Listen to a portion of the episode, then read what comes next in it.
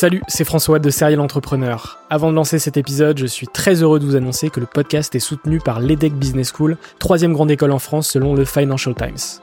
L'entrepreneuriat se démarre très souvent à l'école, et vous le savez, nombreux et nombreux sont les entrepreneurs qui ont créé leur premier projet pendant leurs études. L'ambition de l'EDEC, c'est de former ces étudiants entrepreneurs à avoir un impact positif sur le monde au travers de leurs projets. L'école a ainsi intégré l'impératif de responsabilité globale dans sa stratégie, tant au niveau de ses incubateurs que de ses cours et de ses initiatives académiques. Au sein de ses campus de Lille, Nice, Paris à Station F ou encore à Berkeley en Californie, elle accompagne les startups grâce à sa méthode unique d'entrepreneuriat Responsible Entrepreneurship by Design. Une approche innovante permettant d'intégrer les enjeux économiques, sociétaux et environnementaux au cœur de leur modèle de développement et ce, dès leur création. L'objectif de l'EDEC, faire émerger un nouveau modèle de start-up adaptable à tout projet qui intègre pleinement les enjeux de responsabilité. Chaque année, ce sont ainsi plus de 70 nouvelles start-up qui intègrent ces incubateurs. Si vous souhaitez en savoir plus, n'hésitez pas à vous rendre sur www.edec.edu. Je vous souhaite une excellente écoute et vous dis à très vite.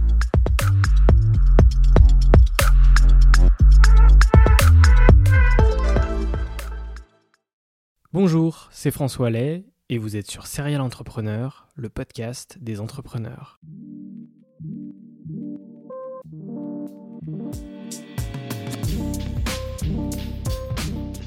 Depuis 2017, je vais à la rencontre des entrepreneurs qui m'inspirent. PME, start-up, restaurants, grandes entreprises. La mission de Serial Entrepreneur est de mettre en avant toute la diversité de l'entrepreneuriat francophone.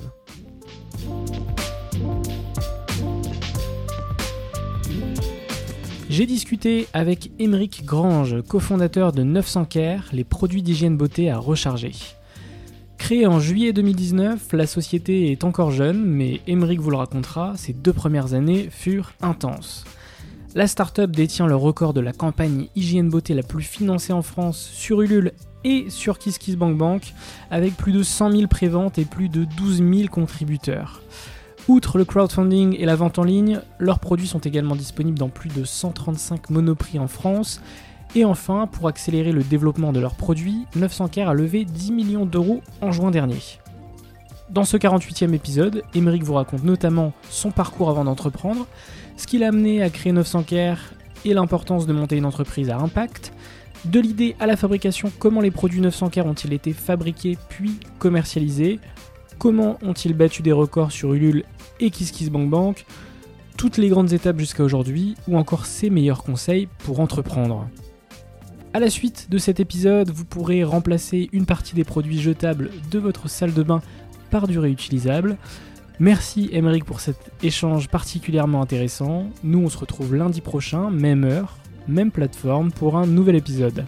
D'ici là, n'oubliez pas de mettre 5 étoiles sur Apple Podcast, si le podcast vous plaît évidemment de vous abonner sur la plateforme de votre choix, de partager l'épisode et Serial Entrepreneur à votre réseau en n'hésitant pas à me taguer, c'est important. De me rejoindre sur Instagram, serialentrepreneur avec le tiré du bas à la fin.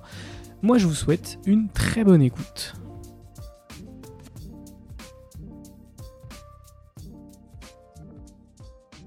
On va commencer par ton parcours. Euh, dans quel environnement as-tu grandi? Écoute, moi, je viens pas du tout d'une famille d'entrepreneurs, euh, donc c'est un truc qui est assez euh, intéressant. Et je pense que c'est un truc qui m'a longtemps bloqué euh, pour me lancer parce que j'avais pas d'exemple de, modèle bah, de réussite entrepreneuriale dans, dans, mon cercle proche. Donc moi, mes deux parents sont, sont médecins. Donc bon, je viens quand même d'un milieu où j'ai eu enfin, voilà, une super éducation, plein, enfin, mes parents sont curieux de plein de choses, mais c'est vrai qu'ils viennent pas du tout de ce monde de, l'entrepreneuriat. Et moi, j'y suis arrivé un petit peu par hasard au départ j'ai eu, en fait, j'étais plutôt un bon élève à l'école, donc j'ai fait un peu le, truc euh, que font les, bons, élèves, ils vont faire une, une prépa. Euh, ensuite, j'ai intégré HEC. Après, j'ai rejoint une boîte euh, qui s'appelle le BCG, qui est une boîte de, de conseil. Et je pense qu'en fait, là, tout le long de, de, de ce chemin-là, ce qui m'a guidé en premier, c'était la curiosité. C'est à chaque fois, en fait, euh, voilà, faire une prépa HEC, bah, ce qui était intéressant par rapport à une prépa, euh, disons, scientifique, c'est bah t'as euh, des sciences humaines, t'as de la philo, euh, t'as as de l'histoire, donc c'était un truc qui était hyper important pour moi. Euh, et c'était un peu la même chose dans la décision de partir en conseil, c'était de se dire bah je vais voir plein de boîtes, plein d'industries, c'est hyper voilà, ça change tout le temps, c'est hyper hyper stimulant. Et pendant longtemps, du coup, vu que j'avais pas vraiment de, de modèle de gens qui s'étaient lancés dans une aventure entrepreneuriale mon cercle proche, j'ai longtemps hésité à me lancer. Et le déclic, il est venu. donc au BCG, j'ai travaillé d'abord à Paris, mais ensuite j'ai travaillé à New York pendant longtemps. Là-bas, j'ai rencontré une personne formidable qui s'appelle Thomas Brégard, qui, qui lui a une, un parcours assez sympa puisqu'il vient d'une grande famille entrepreneuriale qui avait bah, les, euh, les vêtements euh, techniques Bragard, qui sont en gros euh, les vêtements que, portent tous les chefs. Et donc il bossait là-bas en conseil lui aussi dans une autre boîte, et il a décidé de rentrer en France pour relancer un peu l'entreprise familiale. Et il m'a dit au moment où je rentrais en France, mais tu sais quoi, je sens que tu as envie de te lancer, donc viens, on monte un truc ensemble. Et en fait, la première boîte qu'on a montée, j'ai pris trois mois off en rentrant des États-Unis pour monter une boîte de, casquettes made in Europe avec lui. Et là, je me suis dit, mais c'est vraiment génial ce truc, j'ai adoré. Euh, bon, j'ai dû reprendre le BCG quand même quelques mois parce que bah, on était en train de, avec ma femme de, rentrer, euh, de rentrer en France, donc euh, bah, voilà, j'avais besoin d'avoir un CDI pour juste louer un appart, etc. Mais en fait, au bout de deux mois, j'ai donné ma, ma et là, je me suis mis à réfléchir à un projet parce que les casquettes, l'avantage, c'était que c'était un projet que je savais que je pouvais lancer rapidement, mais c'était pas un projet. Je me disais, je vais changer la face du monde.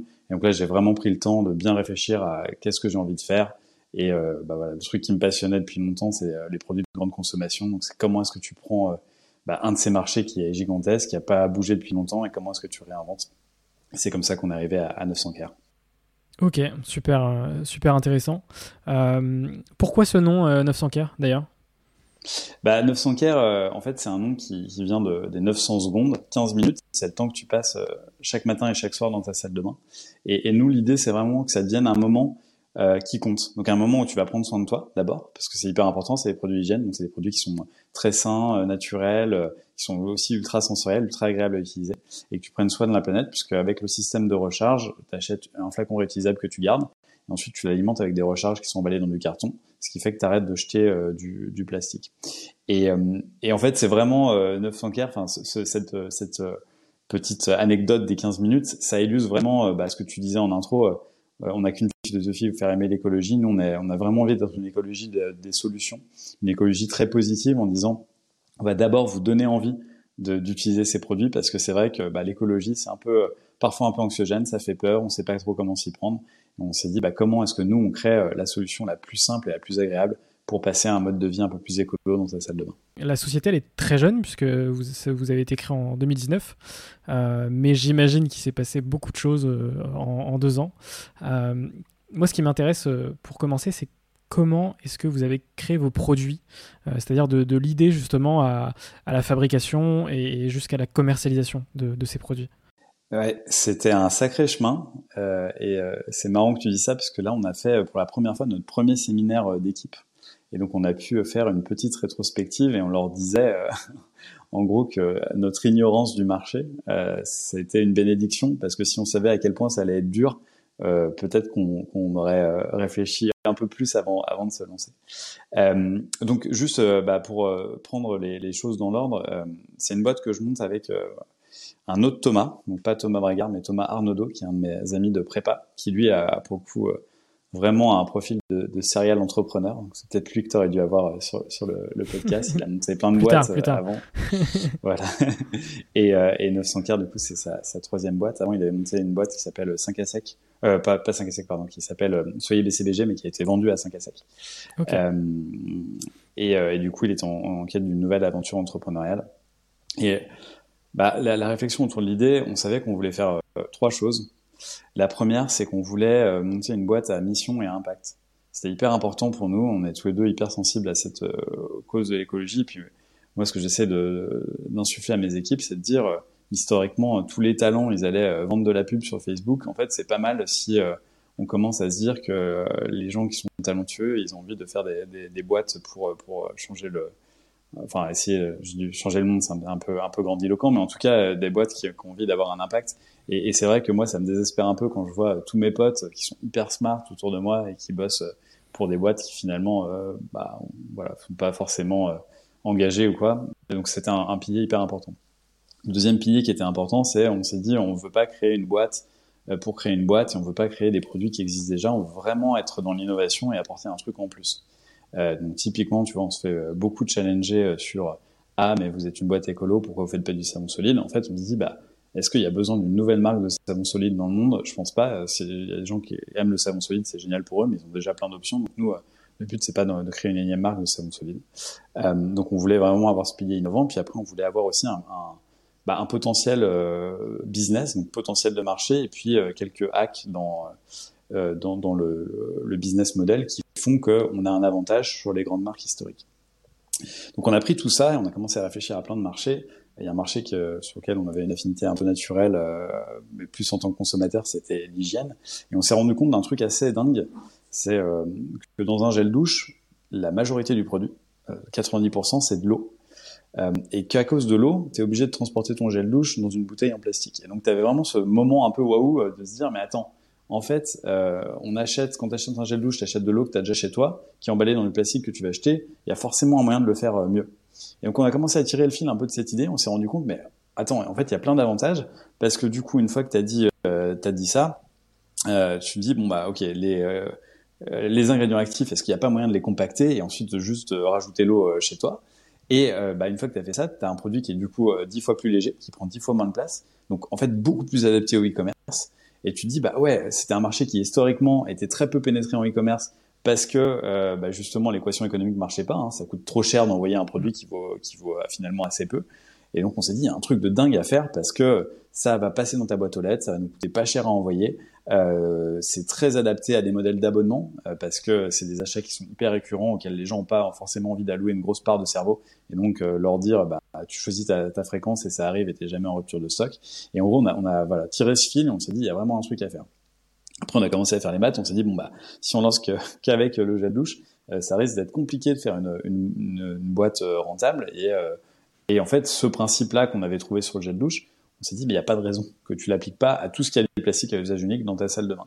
Et donc derrière, on a commencé à, à, réfléchir à d'autres produits. On s'est dit, ah bah attends, le dentifrice, qu'est-ce qu'on peut faire? On s'est rendu compte que c'était à peu près la même situation. 30% du mecton, qui est le truc qui empêche la pâte de sécher, 30% d'eau. Donc en fait, euh, bah là encore, tu, tu peux réduire de, de quasiment 60% le, le, enfin le, juste garder les, les, ingrédients utiles. On s'est dit le troisième du trio qui est important, ça va être euh, le déodorant. Comment est-ce qu'on peut faire? Donc là, euh, voilà, nous, c'est tous les deux utilisateurs du en stick. On se disait, c'est absurde de jeter des tuyaux à chaque fois. On a commencé à réfléchir à des mécanismes pour dire comment est-ce qu'on rend rechargeable. Et au final, on a commencé à avoir un, une idée assez, euh, tu vois, assez cohérente de, de ce qu'on voulait faire. Mais maintenant, le truc, c'est que quand as, une fois que tu as dit ça, euh, bah, le, enfin, le challenge était quand même assez ambitieux parce que euh, c'était un challenge à la fois de formulation, et c'était aussi un challenge de packaging, puisque on crée des packaging qui sont réutilisables, qui sont plus solides, et que tu vas devoir garder longtemps. Et euh, dans certains cas, tu pourrais te dire, euh, c'est pas un choix qu'on a fait, mais tu pourrais te dire, tu peux prendre des, des packaging standards pour euh, euh, ton juste ton pot de dentifrice, parce que finalement c'est juste un truc pour stocker des pastilles. En revanche, pour le déo, il fallait vraiment inventer un mécanisme. Et donc euh, là, on est arrivé dans la phase où on s'est dit, ok, bon, bah, on a une idée. Maintenant, il faut trouver des partenaires pour pour nous aider à le faire. Et là, c'est vraiment bah tu prends ton bâton de pèlerin, euh, tu, tu ouais, c'est c'est assez marrant comme période. Tu, tu vas euh, faire des recherches Google en tapant euh, laboratoire cosmétique.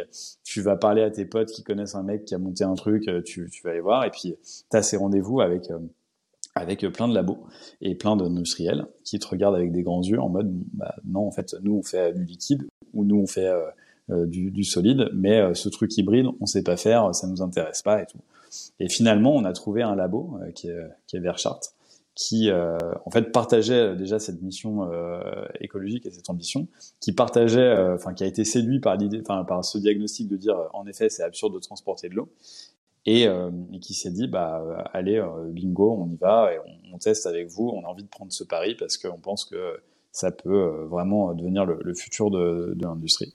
Et donc bah c'est vraiment un coup de chance, hein. on en a vu peut-être 20, il y en a un qui a accepté. Euh, mais bon, enfin, c'est un peu la leçon, c'est faut continuer à, à, à, si on rentre pas par la porte, faut rentrer par la fenêtre. Et Bien sûr. insister, puis puis à la fin il y a quelqu'un qui, qui, qui qui y croit. Donc là, en fait, euh, du coup, la timeline initiale, donc comme tu as dit, on a créé la boîte en, en juillet 2019. On s'est dit, bah, bah, voilà, on fait le truc. Franchement, on lance euh, on lance nos premiers produits, campagne de crowdfunding à Noël ou en début janvier 2020. Quoi. En fait, euh, ça a pris quasiment un an de plus, donc beaucoup de péripéties parce que euh, le développement, ça a été beaucoup plus compliqué que ce que tu peux imaginer au départ. En gros, dans un monde idéal, ça prend ça prend trois mois, mais en fait, on faisait un truc qui était tellement nouveau que c'était complètement impossible. On partait d'une feuille blanche. Et mais, mais encore, enfin voilà, encore une fois, c'était des trucs où comme tout le monde était avait un peu ce biais d'optimisme, on se disait allez, on y va, machin, dans six mois on a un truc. Et en fait, ça a pris euh, trois fois plus de temps, mais euh, mais euh, vu, enfin, si on n'avait pas été aussi, optimiste au départ, on aurait peut-être réfléchi à deux fois avant de se lancer. Donc, je pense qu'au final, c'était c'était très très très très positif. Après, donc, on a commencé à avoir des premiers produits au bout d'un moment qui commençaient à nous satisfaire. Donc là, on a fait un truc qui était hyper important pour nous, c'était de se dire, en fait, ces produits, on les fait pas pour se faire plaisir, on les fait pour répondre à des vraies problématiques de gens. Et donc, on a fait énormément d'échantillonnage euh, truc tout con, hein, on a mis des pubs sur Facebook en disant bah, est-ce que quelqu'un a envie de tester gratuitement notre dentifrice à croquer, notre gel bouche, machin. Euh, nous, on est euh, voilà à ce stade, on veut essentiellement avoir des, des, des feedbacks et des retours euh, clients. Et euh, là, on a eu énormément de demandes et on s'est dit bah, en fait c'est génial parce qu'on est en train de se créer une communauté. et bon, on a envoyé des premières versions qui n'étaient pas forcément dingues, mais en tout cas, on a eu des retours très clairs sur qu'est-ce qu'il fallait améliorer et on a pu itérer jusqu'au moment où on s'est dit là on a une formule qui est bien et là on a lancé en juin 2020 une campagne de financement participatif sur Ulule. Euh, la R&D était finie, on avait besoin de ressources euh, et de prévente pour pouvoir lancer euh, le passage à la prod industrielle et euh, c'était vraiment là pour nous le, le, le, vrai début de la marque quoi. Ouais. Le moment où tu as ton premier client que tu connais pas qui te qui t'achète un truc, c'est quand même assez assez magique. Donc un an au final entre le lancement de la société et on va dire le, bah, le lancement du, du, crowdfunding. Quoi. Voilà, et euh, six mois de plus avant euh, les livraisons des premiers produits. Donc vraiment euh, 18 mois bout à bout, sachant que je pense qu'on a vraiment compressé tous les timings au maximum. Mais, euh, mais ouais, c'est juste quand, quand innove comme ça, ça prend, ça prend un peu de temps. Ok, et puis en plus, un, un lancement produit en 2020, donc une année quand même particulière. Est-ce que ça vous a impacté justement ouais. euh, cette, cette pandémie? En fait, je pense que ça nous a impacté positivement, pour le coup, euh, à deux titres. Le premier, c'est que je pense que bon, il y a un truc qui est évident, c'est que les gens commençaient à plus faire leurs courses en ligne, puisqu'ils avaient plus peur d'aller en magasin. Donc forcément, quand tu lances un business en ligne, bon bah tu, tu bénéficies un peu de, de cette vague. Mais au-delà de ça, je pense que le Covid, c'est vraiment quelque chose qui a interrogé les gens sur les modes de consommation, sur euh, bah, les bienfaits de la mondialisation, sur euh, comment est-ce qu'on redonne un petit peu de sens. Enfin, je pense que ça a été un, vraiment un moment d'introspection pour pas mal de monde et euh, qui a poussé aussi enfin, pas mal de monde à, à remettre un peu en, en, question certaines habitudes, certains trucs et à se dire comment est-ce que moi je peux avoir un impact un peu moins néfaste sur sur la planète. Et donc je pense que ça c'est l'autre truc qui nous a beaucoup porté en fait. Mais c'est vrai qu'à l'époque c'était très angoissant et d'ailleurs on a décalé le lancement parce qu'on voulait pas le faire en plein Covid, donc on l'a fait au moment du déconfinement. Euh, mais c'est vrai que c'était vraiment un truc où, bah, avant, avant de lancer ton crowdfunding, tu peux pas savoir comment ça va se passer. Et c'est vrai que c'était assez, euh, assez stressant pour nous. On disait putain, on a bossé si dur pendant tout ce temps pour se taper une, une crise sanitaire. Euh, le timing est affreux et en fait finalement tout s'est bien passé donc c'était plutôt plutôt chouette. On revient justement à, ces, à cette campagne de, de, crowdfunding. Comment, comment ça s'est passé du coup Comment est-ce que tu, tu l'as vécu et est-ce que vous avez eu les, les résultats que, auxquels vous vous attendiez? Alors, En fait, euh, le, le crowdfunding, enfin déjà on était nous très ambitieux depuis le départ. Euh, et, et c'est un truc qui est important pour nous, c'est le, le, combo ambition et mission. Euh, en gros, euh, on se dit que sans notre mission, bah, avoir l'ambition, ça n'a pas tellement de sens parce que, enfin, on pense pas que le monde ait besoin d'une nouvelle marque d'hygiène. Euh, donc voilà, sans ce, ce, fort ADN de dire on va faire les choses différemment, on va arrêter de jeter du plastique, ça n'a pas de sens. Mais d'un autre côté, sans euh, ton ambition, en fait, ta mission, elle a zéro impact. C'est-à-dire que s'il y a trois personnes qui utilisent tes produits, tu peux avoir les produits les plus écolos du monde, en fait, tu feras pas bouger la, la balance. Et donc depuis le début, on avait on avait cette ambition et nous on s'était fixé le challenge en interne. On se disait ce serait cool qu'on devienne la campagne hygiène beauté la plus financée sur bah, la plateforme qu'on avait choisi au départ qui était qui était Ulule. Mais on savait que ça allait être hyper dur parce qu'il y avait plein de marques super enfin voilà qui, avaient hyper bien marché sur cette plateforme donc c'était un peu euh, voilà le, le ça c'est toujours le truc tu dis vise la lune et comme ça tu tu arriveras un peu plus bas mais mais voilà. et et en fait, on a été euh, hyper surpris par l'engouement. On a été porté bah, déjà par tous les bêta-testeurs qui avaient euh, énormément apprécié la démarche, qui avaient vu l'amélioration des produits au fil du temps et qui s'est dit, bah, même si c'est pas parfait, en fait, je sais que c'est euh, une marque bah, avec qui j'ai créé une relation, et qui m'écoutent. Et je sais que si je les soutiens, ils vont continuer à s'améliorer. Et donc ça, ça nous a donné un, boost de notoriété hyper fort. Et après, il y a eu bah, un vrai bouche à oreille qui a, joué à plein. On a fait une, vidéo qui a très bien marché et qui a été vue des centaines de milliers de fois ou des millions de fois sur, les réseaux sociaux. et donc on finit, on finit Ulule et on bat, euh, on bat le record de la campagne hygiène beauté la plus financée en France, qu'on a eu euh, euh, sur Ulu, je crois, plus de, de 5500 clients. on, a, on, a eu, on a vendu, je dis pas de bêtises, mais quelque chose comme 50 000 produits, enfin vraiment un truc assez assez dingue. Et là, on arrive au moment où on se dit, bah en fait, nos produits ils sont prêts dans six mois et on reçoit énormément de demandes de gens qui disent ah j'ai raté la campagne machin et tout donc nous, on n'avait pas prévu d'avoir un site. On s'est dit, bah, de toute façon, les produits sont pas là, donc on va pas vendre un truc qui n'existe pas encore. Voilà, on a déjà fait nos précommandes. Mais on a eu énormément de demandes. Et là, on s'est dit, bah merde, euh, Ulule, il permettait pas à l'époque, bah, depuis ils ont changé à cause de nous, mais il permettait pas de faire des extensions de campagne en disant, bah, vous avez pas encore de site internet, donc on laisse votre page ouverte. Et donc on s'est dit, bon, bah, tant pis, on va relancer sur une autre plateforme. Donc on est allé sur, sur KissKissBankBank. Et là, il s'est passé un truc de dingue. C'est qu'on a fait encore mieux sur KissKissBankBank que ce qu'on avait fait sur Ulule. Et donc, en gros, on a, euh, on est arrivé dans ce moment assez dingue où on s'est dit, bah voilà, les, sur les, les campagnes hygiène euh, beauté les plus financées sur les plateformes de crowdfunding en France, bah, il y a 900 quarts de fois sur les deux premières marches. Donc c'était c'était assez assez exceptionnel. Comme, ouais, donc vous avez cassé le game sur Ulule et sur KissKissBankBank, donc c'est c'est solide. ouais, c'était vraiment un moment assez exceptionnel et c'est là où on s'est dit ouais, on a raison d'être ambitieux et on peut vraiment faire un truc un truc génial. Ok, super. Euh, moi, dans, dans 900 car j'aime beaucoup euh, le packaging produit et j'aime beaucoup la manière dont vous communiquez. Comment vous, êtes, euh, comment vous avez réfléchi justement sur ce, sur ce packaging produit eh ben, Écoute, déjà, merci beaucoup. je pense qu'il y a plusieurs choses. En fait, déjà, je pense que le fait qu'on ait eu beaucoup de temps de développement, c'était une bénédiction parce que ça nous a permis de vraiment nous poser sur la marque et de réfléchir à qu'est-ce que cette marque elle a envie de raconter, qu'est-ce que on a envie de faire, etc. Et en fait, au début, tu vois, euh, c'est marrant, on montrait à l'équipe lors de notre séminaire les, premiers visuels. On avait fait un truc qui était un peu, euh, je sais pas si tu connais la marque Aesop ou le labo, mais un peu le labo euh, ou le ou bio écolo euh, machin.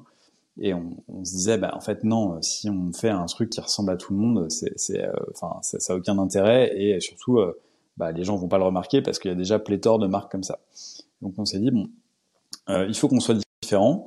Euh, nous, notre truc, on a une histoire hyper intéressante. On avait un insight client, je pense, qui était hyper puissant, qui était de dire l'écologie, c'est trop moralisateur aujourd'hui, c'est trop anxiogène. Comment est-ce qu'on le rend euh, joyeux et, décomplexé? Et on avait euh, cet avantage qui était, euh, enfin, cette contrainte au départ, mais qui était un avantage, qui était de dire, ok, vu que nous, on veut plus jeter euh, de plastique à usage unique, on va créer des, contenants réutilisables qu'on va vendre du coup vide parce que on enverra les recharges séparément. Et là, on s'est dit, ok, mais du coup, il y a moyen de réinventer complètement ce que c'est un emballage de, de produits d'hygiène, parce que historiquement, un emballage de produits d'hygiène, c'est un truc qui doit être dans des rayons de supermarché avec un gros logo et des grosses claims pour que tu les, les repères. Nous, on n'a plus besoin de faire ça. Et donc, bah, on s'est dit, euh, et puis tu as besoin d'avoir toutes les infos légales, les listes d'ingrédients, machin et tout. Nous, on, vendait le contenant séparément, donc on s'est dit, bah, en fait, on peut complètement réinventer ce que c'est. Et au lieu que ce soit un objet euh, euh, bah, publicitaire, on s'est dit bah, c'est un objet qu'on va créer de façon très épurée. On va pas avoir un, enfin le branding viendra du design des couleurs, mais pas d'un gros logo. Euh, on n'a pas besoin d'avoir d'étiquettes de produits et on fait un truc qui est vraiment euh, fait euh, fait pour durer, avec euh, ces tons très très colorés, très très joyeux, parce qu'on se dit ouais c'est important que tu puisses bah, que ça transpire en fait dans, dans, dans l'ADN de la marque ce côté écologie écologie joyeuse. Mais mais ouais c'est ça qui est, enfin que moi je trouve fascinant dans cette expérience, c'est qu'au départ, tu pars d'une contrainte qui est de dire arrêtons de jeter du plastique. La plupart des marques qui diraient ça va être une galère de, de dingue, et en fait, nous, en tirant le fil, on s'est rendu compte qu'il y avait mille avantages. Et quand tu en fait tu, tu, regardes les problèmes un peu différemment, tu te rends compte que tu peux vraiment créer un truc qui est euh, qui est très différenciant et qui, qui apporte un vrai plus et où t'as pas besoin d'avoir de enfin voilà c'est c'est pas un truc en moins c'est pas moins de plastique ça veut pas dire une moins bonne expérience et au contraire moins de plastique, justement, ça nous permet d'avoir une super expérience. Et juste pour finir sur les, les, les flacons, euh, parce qu'on a parlé tout à l'heure du labo, donc euh, là, pareil, on a, on a pas mal euh, galéré pour trouver. En plus, on voulait absolument des, des euh, faire produire en France. C'était hyper important pour nous par rapport à notre démarche. Aujourd'hui, euh, bah, le plastique pas cher, c'est bien évidemment en Asie du Sud-Est. Euh, et donc, on s'est retrouvé à faire des meetings avec bah, des, gens dans la région d'Oyonnax, au nord de Lyon, entre Lyon et, Besançon, qui est historiquement la, la Plastique Valley. Et on s'est rendu compte que leurs clients, c'était Chanel, LVMH, enfin voilà. c'était tous les gens qui pouvaient se permettre de payer leurs flacons un peu cher. Parce qu'on s'est dit, bah, c'est un flacon réutilisable, donc on va pouvoir le vendre, euh, parce qu'on veut aussi qu'il y ait une perception de, de valeur. Euh, voilà, c'est un flacon qui est, il y a plus de matière euh, parce que euh, il faut qu'il dure longtemps. C'est du plastique recyclé, donc ça coûte plus cher. C'est fait en France, ça coûte plus cher. Mais on peut se permettre de le faire parce que nous, notre flacon, il est là pour durer. Et, et donc ouais, non, c'était, c'est un truc assez, je pense, assez différenciant et ça, ça contribue. Enfin, c'est une des raisons pour lesquelles la campagne a aussi bien marché, à mon avis, c'est que quand les gens voyaient le flacon, ils disaient après, il y a des gens quand même qui aiment pas. C'est des choix de design qui sont assez marqués, mais au moins ça laissait pas indifférent et ça interpellait. Et les gens avaient envie de comprendre ce que c'était ce, ce, truc, cet ovni, quoi. Ok, super. Euh, donc quand on, quand on achète du 900K, on achète un peu du, du Chanel, c'est ça que tu que, as voulu me dire e-, Exactement. Euh, Exactement. Pour revenir un peu à la, à la timeline, euh, ensuite euh, la fameuse livraison des, des produits, le, le, respect des, des, commandes, comment ça s'est passé Est-ce que tout s'est passé comme vous l'avez souhaité? Bah, alors bien évidemment que non. Hein. ça, c'est, je pense, c'est le la, la, caractéristique du crowdfunding, c'est que ça se passe jamais comme comme tu prévois que ça se passe. D'ailleurs, c'est marrant, j'avais donné récemment une, petite, euh, un, petit cours, une petite conférence pour euh, dire mes types de crowdfunding et je disais aux gens, euh, si vous voulez vous lancer, en fait, prenez votre timeline que vous avez imaginé et, rajoutez trois mois sur la livraison parce que c'est le temps de retard que vous allez prendre. Et nous, c'est exactement ce qui s'est ce qui s'est passé parce qu'en fait, on s'est rendu compte que passer du labo à une production industrielle, c'est pas aussi facile que ce qu'on pouvait imaginer. Et on a notamment une maxi galère. Donc on avait euh, tout fini, machin. Euh, enfin, on était prêt, on avait commandé toutes les matières premières euh, et on lance la, prod et on se rend compte qu'en fait la machine elle pète et qu'on va prendre deux semaines de délai. donc vraiment un gros coup de stress. En plus, c'était juste avant Noël. Donc il y avait des gens qui voulaient bien sûr des cadeaux de Noël, enfin qui avaient prévu de l'offrir en cadeau de Noël. Donc ça, ça, posait tout un tas de problèmes. Euh, et là en fait on a pris une décision assez forte qui était de dire on va communiquer de manière très transparente. Et on est allé, euh, on a pris une photo de la machine qui était cassée, on a raconté dans la newsletter euh, qu'est-ce qui s'était passé, et ça a complètement inversé la dynamique euh, de des gens qui commençaient à se plaindre en mode bon bah voilà ça fait déjà trois mois qu'on vous a donné de l'argent où ça en est est-ce que c'est un est-ce que c'est une arnaque ou pas à en fait des messages de soutien en mode ne vous inquiétez pas on peut attendre deux mois de plus il n'y a pas de problème etc donc ça c'était la première grosse galère. euh, sur la production des, des, formules. Deuxième grosse galère, c'est euh, on s'est rendu compte que le design qu'on avait imaginé pour notre déo en fait fonctionnait pas du tout. Euh, que euh, en gros on avait imaginé, tu sais, pour faire monter des cendres, une espèce de petit bouton poussoir sur le côté, en se disant bah c'est super, tu vas pouvoir l'utiliser avec une main. Le problème c'est que ça on l'avait fait bah, de, de, façon théorique, mais avant d'avoir la, la formule finale et bah, du, du et on et on s'est rendu compte en fait au moment où on l'a testé que euh, avec le jeu des frottements, le, bouton poussoir était beaucoup trop dur et que c'est impossible à pousser. Et donc là, on a dû repartir sur. Euh, donc on a pris déjà une décision hyper dure, qui était de dire, euh, on va quand même livrer les premiers produits et on livrera le déo plus tard, sachant que bien évidemment, on avait fait tout notre pricing en pensant que on, vendait, on a vendu énormément de packs, trois produits avec gel douche, dentifrice, déo. Et bien sûr, dans notre pricing, on avait pensé une seule fois les frais d'expédition et pas deux fois.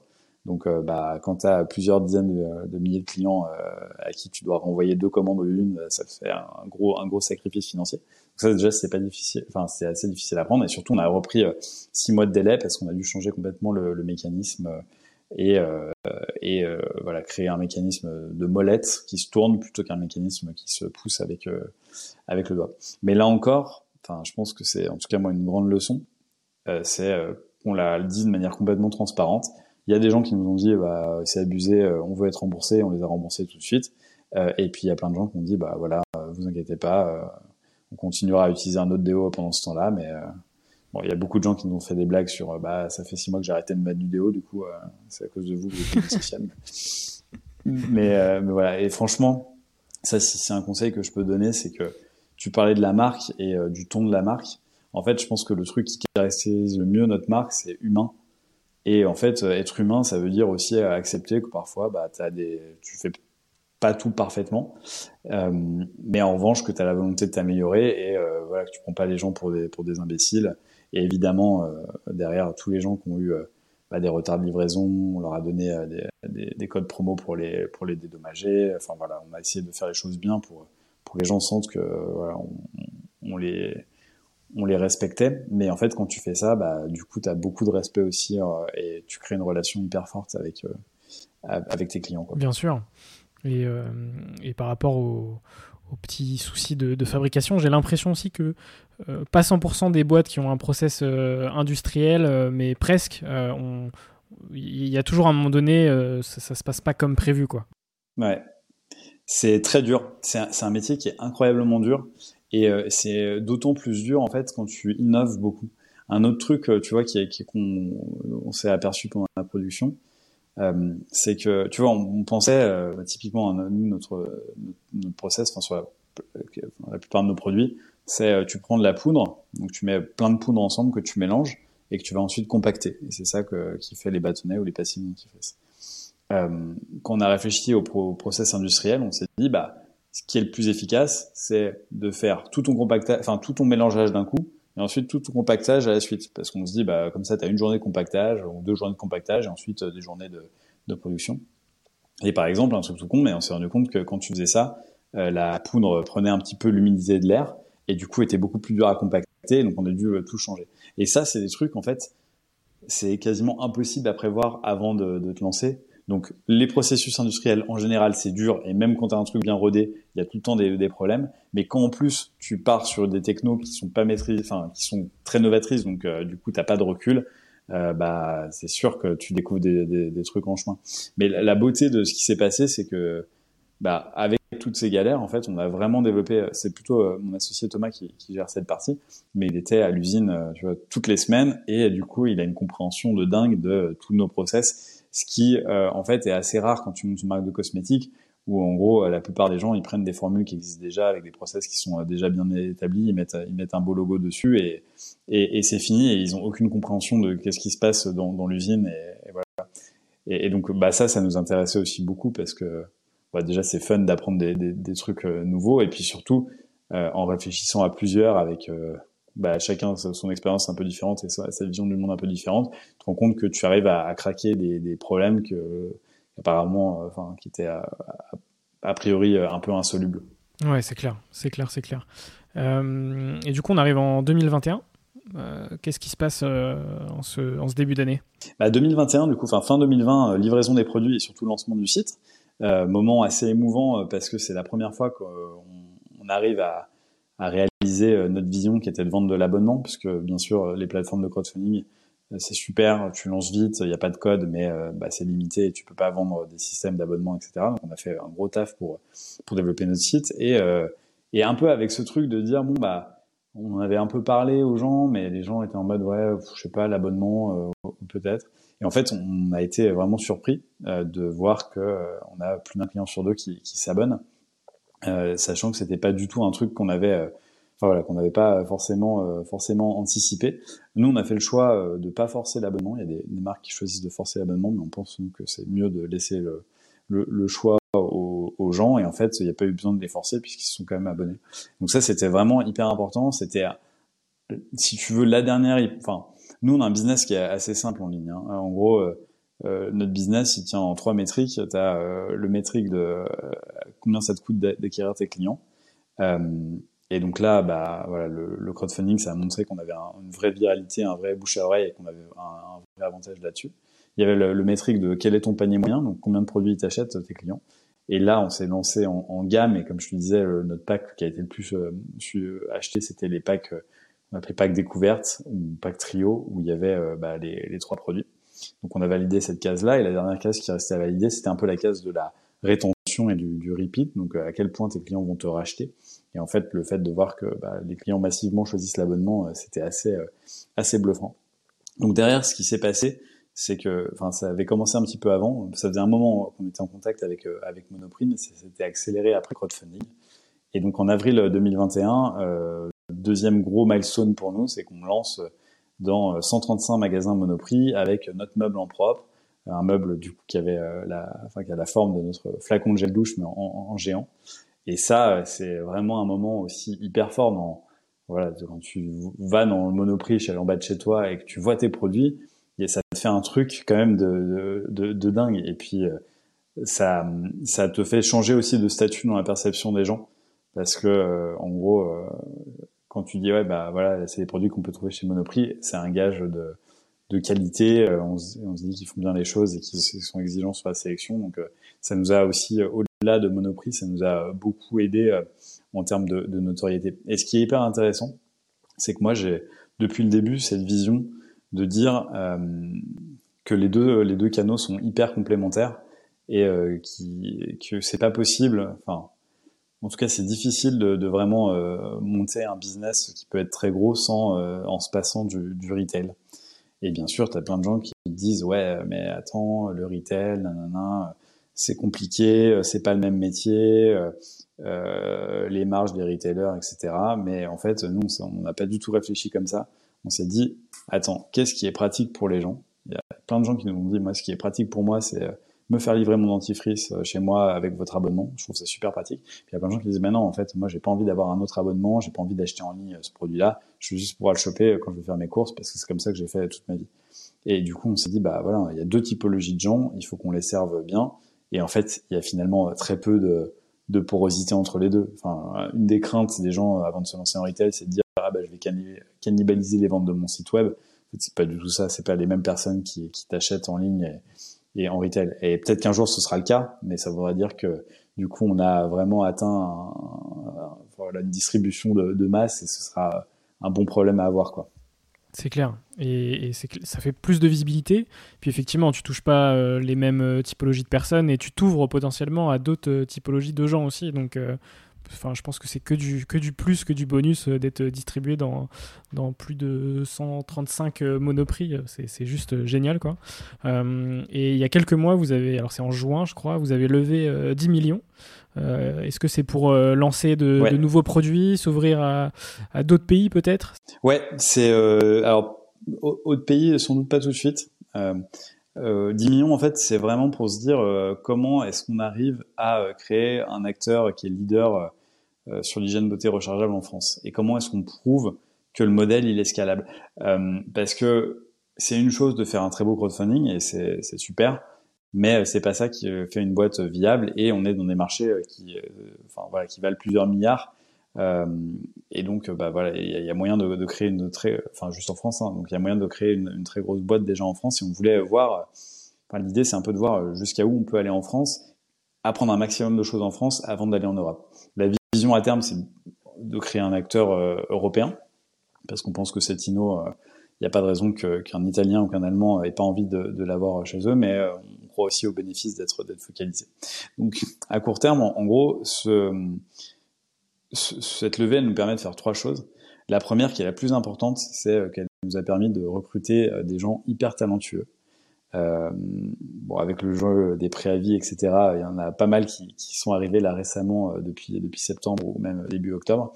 Mais euh, on a fait bah, un pari. Enfin, c'est à ça que ça sert de lever de l'argent, c'est qu'on a recruté des niveaux de seniorité et d'expérience qui sont euh, bah, qu'on n'aurait pas pu se payer euh, tout seul avec euh, avec le, le volume d'affaires qu'on fait aujourd'hui, mais qui qui on est persuadé que les avoir, ça va nous permettre de bah, de créer la boîte qui demain pourra bah, se, se, permettre d'avoir d'avoir ces profils-là sans financement externe.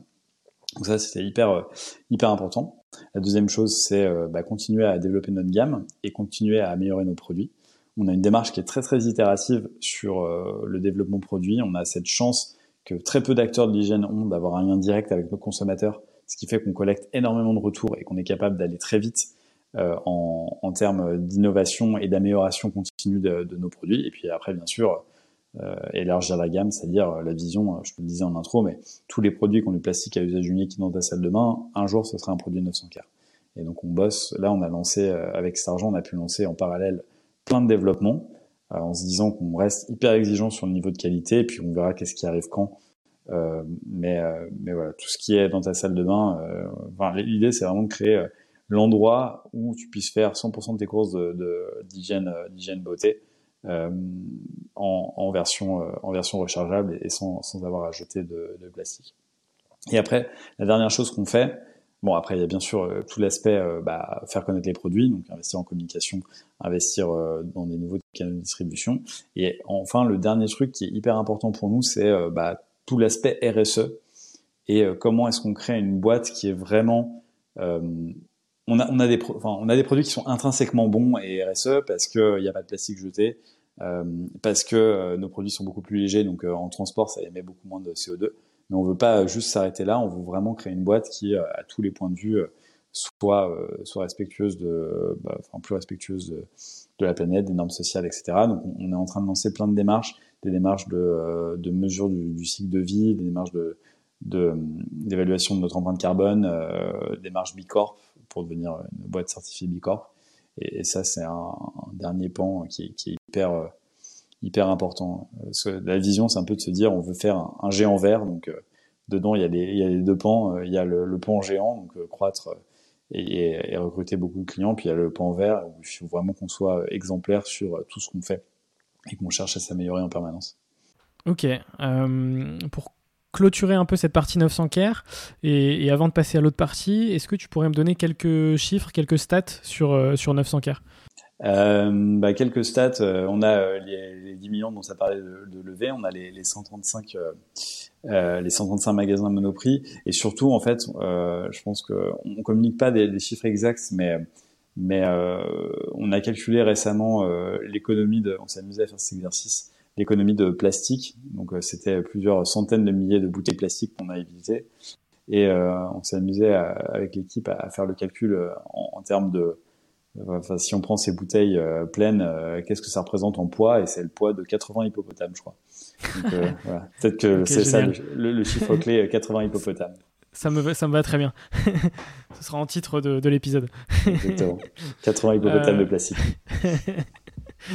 Euh, on passe à la partie euh, un, peu, un peu bilan euh, de, cette aventure, même si elle est, loin d'être terminée, au contraire. mais quel a été le moment le plus difficile de, cette aventure entrepreneuriale? C'est une bonne question. Je pense qu'il y a plusieurs choses. Déjà, je pense qu'on touche du bois, mais on a pour l'instant eu une aventure entrepreneuriale qui s'est bien passée. C'est-à-dire qu'on a réussi à faire les choses qu'on voulait faire, euh, on a pu, euh, on a une super relation avec mon associé. Je pense que c'est le, truc le, plus important. Et euh, on n'a pas eu de, gros moments de bad ou de, de difficultés insurmontables. Donc ça, c'est le, premier truc. Le deuxième truc, c'est je pense que c'est la raison pour laquelle on n'a pas eu de gros moments de bad. Euh, c'est en partie de la chance. Je pense qu'il y a, voilà, parfois on, on, peut tomber sur un os, mais c'est aussi euh, de réfléchir à comment est-ce que tu regardes les difficultés et nous, on s'est toujours dit qu'une difficulté, c'était un moment où on allait apprendre plein de trucs. Et, euh, et, et, on a toujours réussi en fait à en sortir grandi. Et quand on a eu des problèmes de production, on a déjà appris plein de trucs sur le process de production. On a appris plein de trucs sur la façon de, parler d'un problème euh, à, à, nos clients. Et ça nous donne beaucoup de, de, de confiance sur la suite parce qu'on se dit, la prochaine fois qu'on aura une tuile, bien sûr c'est pénible sur le moment, bien sûr que tu as des nuits où tu dors mal, bien sûr où c'est que c'est stressant, mais tu te dis bah en fait je l'ai déjà fait et je vais réussir à le refaire. Et, euh, et en fait il faut vraiment avoir cette c'est la, la, citation classique de dire moi je perds jamais soit je gagne soit j'apprends un truc.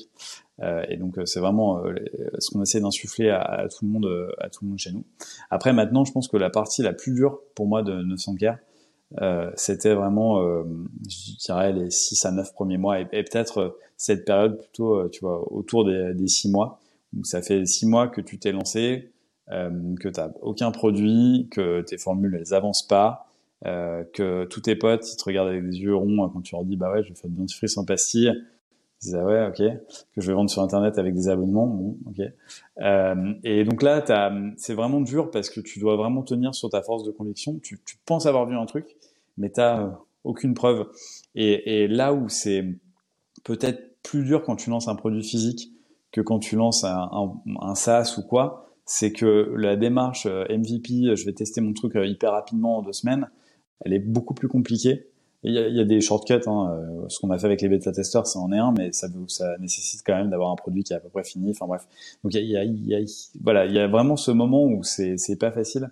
Et là, je pense que le le truc qui était le plus important dans ce moment-là, et que moi je conseille à 100% des gens qui, me, qui veulent monter une boîte et qui me contactent, c'est d'avoir un cofondateur. Je sais qu'il y a plein de gens qui arrivent à monter des boîtes euh, tout seuls.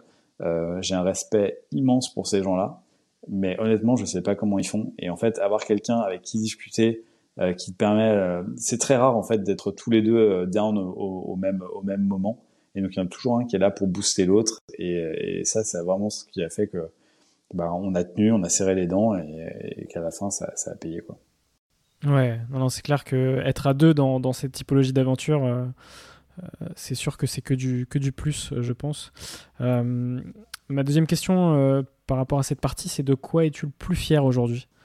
Je pense que, et c'est peut-être, je suis un petit peu influencé par, par ce retour de, de séminaire, mais je pense que je suis le plus fier d'avoir constitué l'équipe qu'on a constituée et euh, de se dire, en fait, il y a donc maintenant on est, on est 23, donc il y a 21 personnes qui ont choisi euh, de nous faire confiance, qui partagent notre vision, qui ont envie de se bouger pour euh, pour faire changer les choses et pour se dire ouais, il y a une façon de, de faire des produits d'hygiène d'une meilleure façon. Et, et ça, c'est une preuve en fait de voilà, de, de confiance qui, qui, est hyper touchante et qui est hyper émouvante. Et quand tu vois ça, tu te dis ouais, en fait, sans moi, bah, ces gens-là, ils seraient pas dans cette pièce, ils seraient pas euh, euh, là autant motivés autour de ça. Et il y a quand même un truc qui, bah, qui te donne une, fierté, une fierté de dingue. Et après, bien sûr, euh, évidemment, tous les succès, ça nous rend, ça nous rend très fiers. Euh, les retours des clients satisfaits, c'est à, chaque fois un, immense bonheur. L'impact qu'on peut avoir, c'est aussi une grande source de fierté. Mais au final, tout ça, c'est pas possible si t'as pas. Enfin voilà, la base de ça, c'est c'est l'équipe qui va qui va porter tout ça qui permet, euh, qui permet d'avoir ses succès, d'avoir ses clients, d'avoir ses retours. Euh, donc ouais, c'est sans doute ça, moi, la plus grande, la plus grande fierté. Ok, place euh, à la partie rencontre, mindset et entrepreneuriat. Quelles sont les rencontres qui t'ont le plus marqué dans ta vie? Est-ce que tu pourrais m'en citer une ou deux? Bah, Je pense que je t'en ai déjà un petit peu parlé euh, avec, euh, avec bah, l'histoire de, de, Thomas Bragard, mais je pense que c'est en grande partie grâce à lui que j'ai eu le courage de me, de me lancer. Et, et, donc, euh, bah ouais, je dirais que c'est ça euh, la rencontre la, la, plus marquante pour moi, euh, c'est ça. Et après, sinon, bah les autres rencontres, c'est moi, moi, je, je suis quelqu'un qui aime beaucoup lire et je lis pas mal de livres business. Et en fait, à chaque fois, as, tu rencontres un peu des gens à, à travers à, travers à travers les bouquins. et tu vois, la dernière rencontre marquante du coup là-dessus, c'est sans doute le Ben Horowitz qui a écrit un excellent bouquin qui s'appelle What You Do Is Who You Are sur euh, sur la culture d'entreprise. Et, et c'est vrai que de dire euh, comment est-ce que tu construis une, une culture d'entreprise forte et comment est-ce que ta culture d'entreprise elle doit se traduire en acte et de se dire euh, moi j'ai toujours trouvé j'arrive j'ai un peu de enfin je comprends que ce soit compliqué de lire etc j'ai toujours un peu de mal euh, quand quand je rencontre des gens qui, qui lisent euh, rien parce que tu te dis bah c'est une façon incroyable de passer euh, tu vois, 6 heures en compagnie d'un mec qui est euh, hyper intelligent, qui a réussi à faire des trucs de ouf et qui te balance un peu euh, ses secrets, ses retours d'expérience. Et moi, j'ai toujours trouvé ça hyper, hyper enrichissant. Est-ce que tu peux me raconter une anecdote que tu n'as jamais racontée? En podcast, notamment. une anecdote que j'ai jamais racontée? Oui, j'en ai une. J'en ai une. je vais te raconter mon histoire du rendez-vous investisseur le plus bizarre. Euh, mais je je je veux pas je veux pas citer le nom de la personne. Non. mais en gros euh, c'était euh, un grand euh, enfin un entrepreneur qui a fait une boîte fantastique en, en consumer goods enfin, qui est très connu qui était un, un, des très très beaux succès il y a quelques quelques années en, en France qu'on va voir pour lui présenter les produits et tout. Donc on, fait notre pitch classique et on passe à la, la phase de démo produit où euh, bah, on met les produits un peu sur la table, on lui, on lui, montre. On avait prévu même une petite brosse à dents pour qu'il puisse se brosser les dents. Et là, il prend euh, alors, une poignée de pastilles de, de, dentifrice, il la met dans sa bouche, il croque et il avale tout. Et il dit ouais, c'est pas très bon votre truc. Et là, on regarde avec des grands yeux, mais c'est pas du tout comme ça qu'on l'utilise. Et donc, bon, bah, finalement, il a, il a, il a fini par pas, euh, pas investir, malheureusement. mais ça, c'était ouais, une anecdote assez, assez marrante qu'on se remémore souvent avec Thomas. Ah ouais, c'est super drôle. Il a cru que vous étiez une, une marque de chewing-gum ou de, de, de, petites pastilles à l'amande, quoi. c'est ça, c'est ça, Pessi de Vichy. Est-ce que tu peux euh, me citer une ou deux personnes qui t'inspirent aujourd'hui, pas forcément euh, dans l'entrepreneuriat, ça peut être des artistes, des sportifs, des, des, comédiens Ouais, bah, je, je sais beaucoup. Enfin, moi, je suis, comme je te disais, je suis très. J'aime quand même beaucoup l'entrepreneuriat. C'est vraiment vers enfin, ces gens-là que je, que je regarde beaucoup et qui m'inspirent beaucoup. Je pense que les la personne qui m'inspire le plus en ce moment, c'est Elon Musk.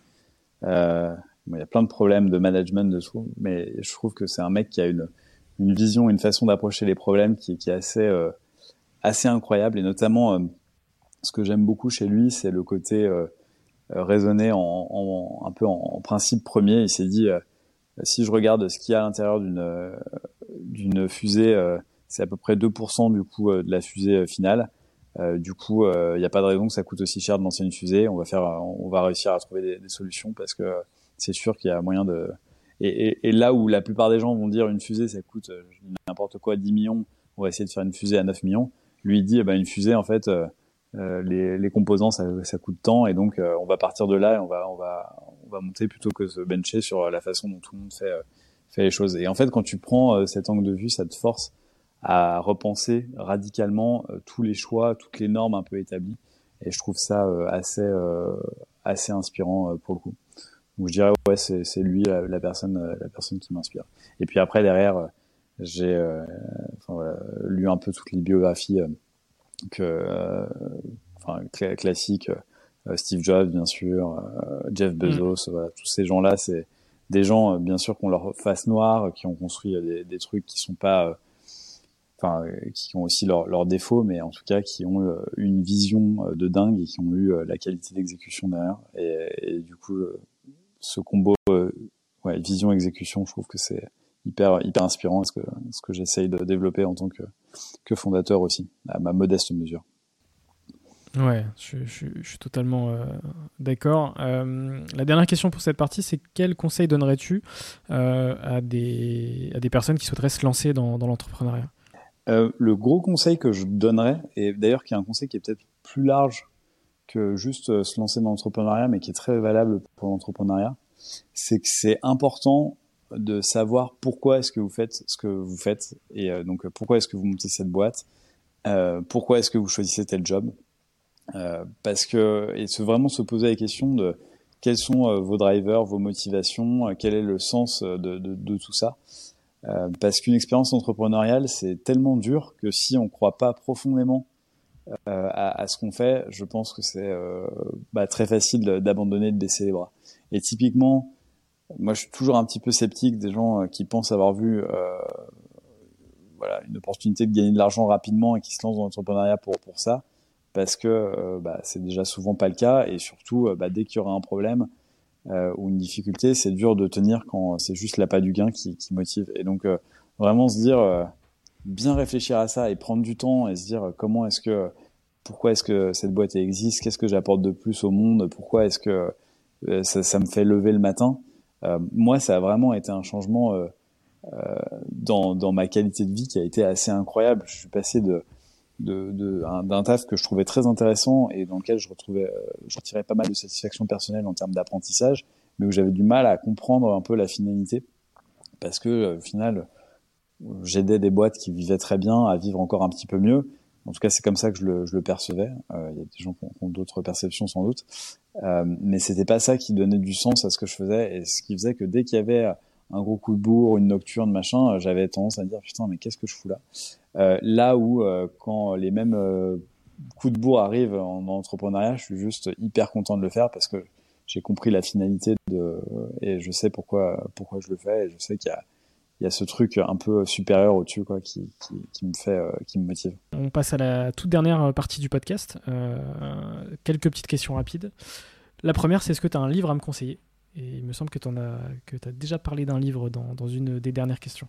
Ouais, bah alors il y a donc du coup le livre dont j'ai parlé c'est What You Do Is Who You Are, euh, livre excellent et je vais t'en parler du coup un petit peu plus. Euh, c'est écrit par euh, un des, euh, meilleurs venture capitalistes euh, américains qui est aussi un entrepreneur qui a, monté plusieurs boîtes à succès et qui essaye de déconstruire comment est-ce que la culture d'une entre, enfin comment est-ce que on instaure une culture d'entreprise qui marche vraiment. Et pour faire ça, contrairement à pas mal de, de business books que tu vas lire, il va pas prendre les exemples de Apple, machin et tout. Il va prendre des exemples qui n'ont rien à voir avec le monde de l'entrepreneuriat et rien à voir avec le monde de l'entreprise.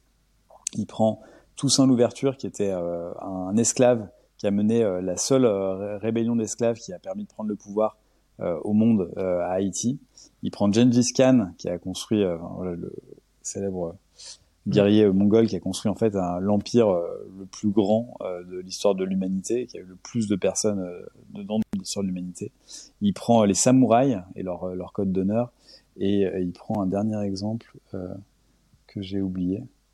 Euh, non, un, hyper intéressant, un, chef de gang dans une prison américaine, et il montre comment ces gens-là, qui ont tous réussi à, créer des cultures hyper fortes, c'est qu'est-ce qui leur a permis de créer ces cultures-là?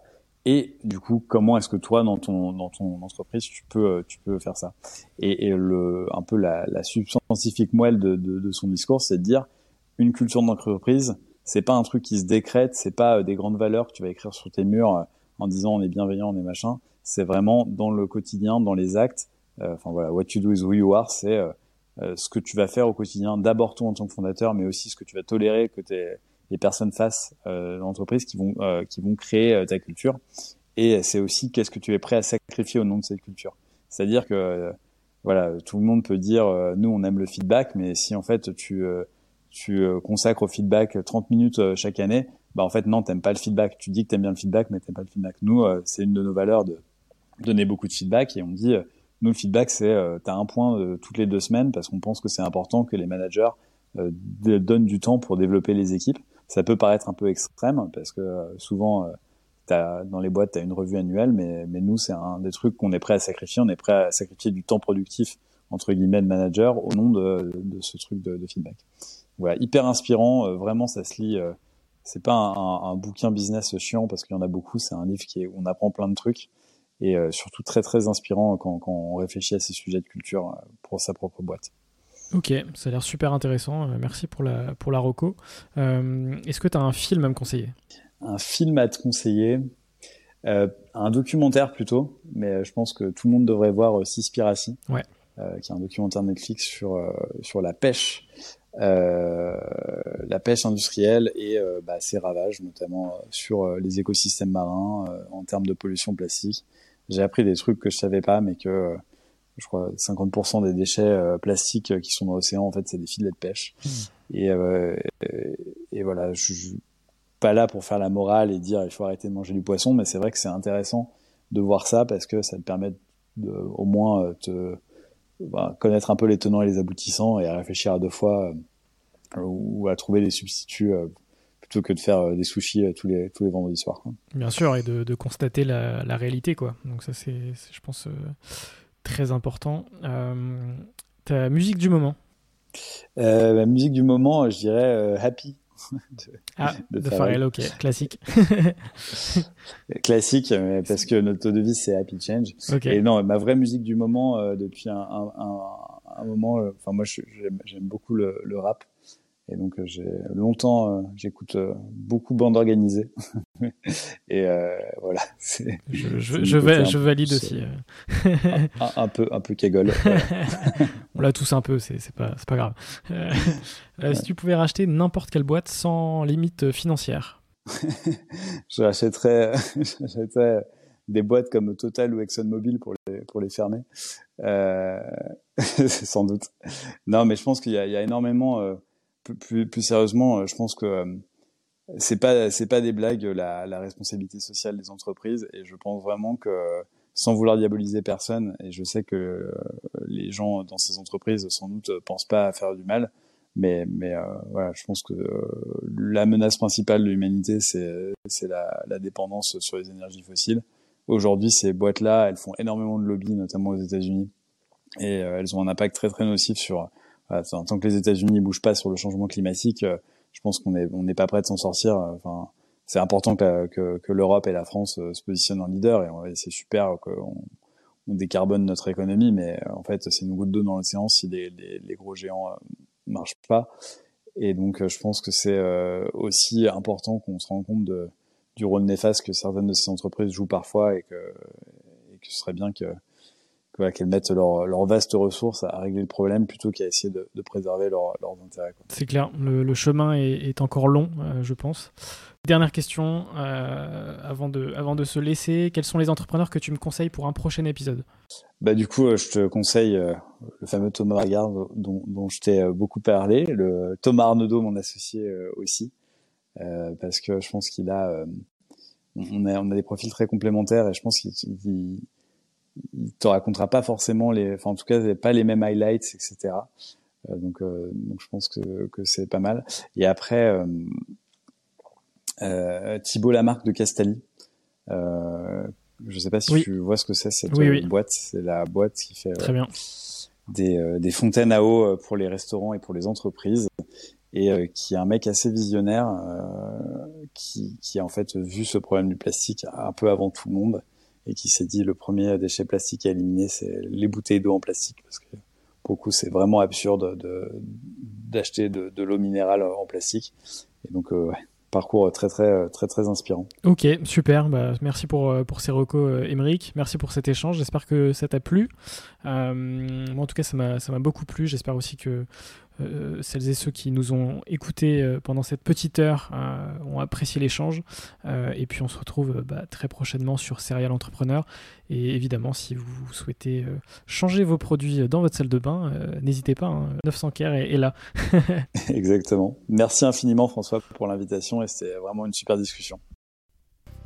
Cet épisode est déjà fini. Un grand merci pour l'avoir écouté jusqu'au bout. Si cet épisode t'a plu, tu peux me soutenir très facilement en faisant plusieurs choses. Laisser 5 étoiles sur Apple Podcast, ça booste le référencement du podcast. T'abonner via la plateforme audio de ton choix, Spotify, Deezer, Apple, Google, le podcast est présent partout. T'abonner au compte Instagram, serialentrepreneur avec un underscore à la fin. Et puis t'abonner à la chaîne YouTube du podcast qui est à mon nom, François Lay. Je fais également des vidéos où je raconte des histoires d'entreprise. Tu peux même m'envoyer ton feedback à l'adresse françois-serial-entrepreneur.fr. Voilà voilà, on se retrouve très bientôt pour un nouvel épisode. Bisous.